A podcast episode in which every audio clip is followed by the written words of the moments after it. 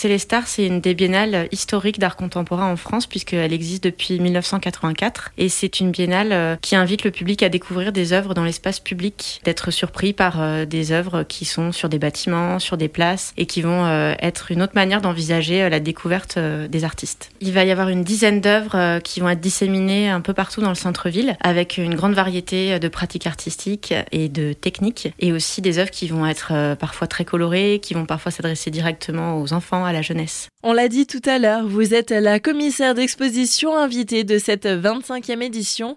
Pouvez-vous nous en dire plus sur votre parcours et sur vous? Mon travail euh, depuis plusieurs années, c'est de choisir des artistes et euh, de les faire dialoguer ensemble, donc de raconter une histoire avec des œuvres, en fait, euh, un peu comme quand on écrit un livre, sauf que moi, chaque chapitre, ça correspond à, un artiste qui a sa propre histoire, et à partir de ça, j'en compose une nouvelle et des dialogues qui vont se faire entre eux. C'est un métier qui est presque de l'ordre de la narration, en fait, pour moi. Et quel sera votre rôle au sein de cette biennale? Alors justement, ça a été de déjà présélectionner euh, les dossiers. On a reçu, euh, suite à la publication de l'appel à projet euh, de la ville, 135 candidatures d'artistes. J'en ai présélectionné 19. Donc il y a eu un gros travail d'étude des dossiers pour voir ce qui justement faisait sens et les œuvres qui étaient les plus impactantes pour cette biennale. Et ensuite, l'enjeu de mon travail, la deuxième phase, c'est comment on va aller répartir dans la ville, à quel endroit, quelle œuvre sera la plus pertinente et la plus intéressante et surprenante. Pour cette 25e édition, c'est aussi une nouveauté qui est proposée.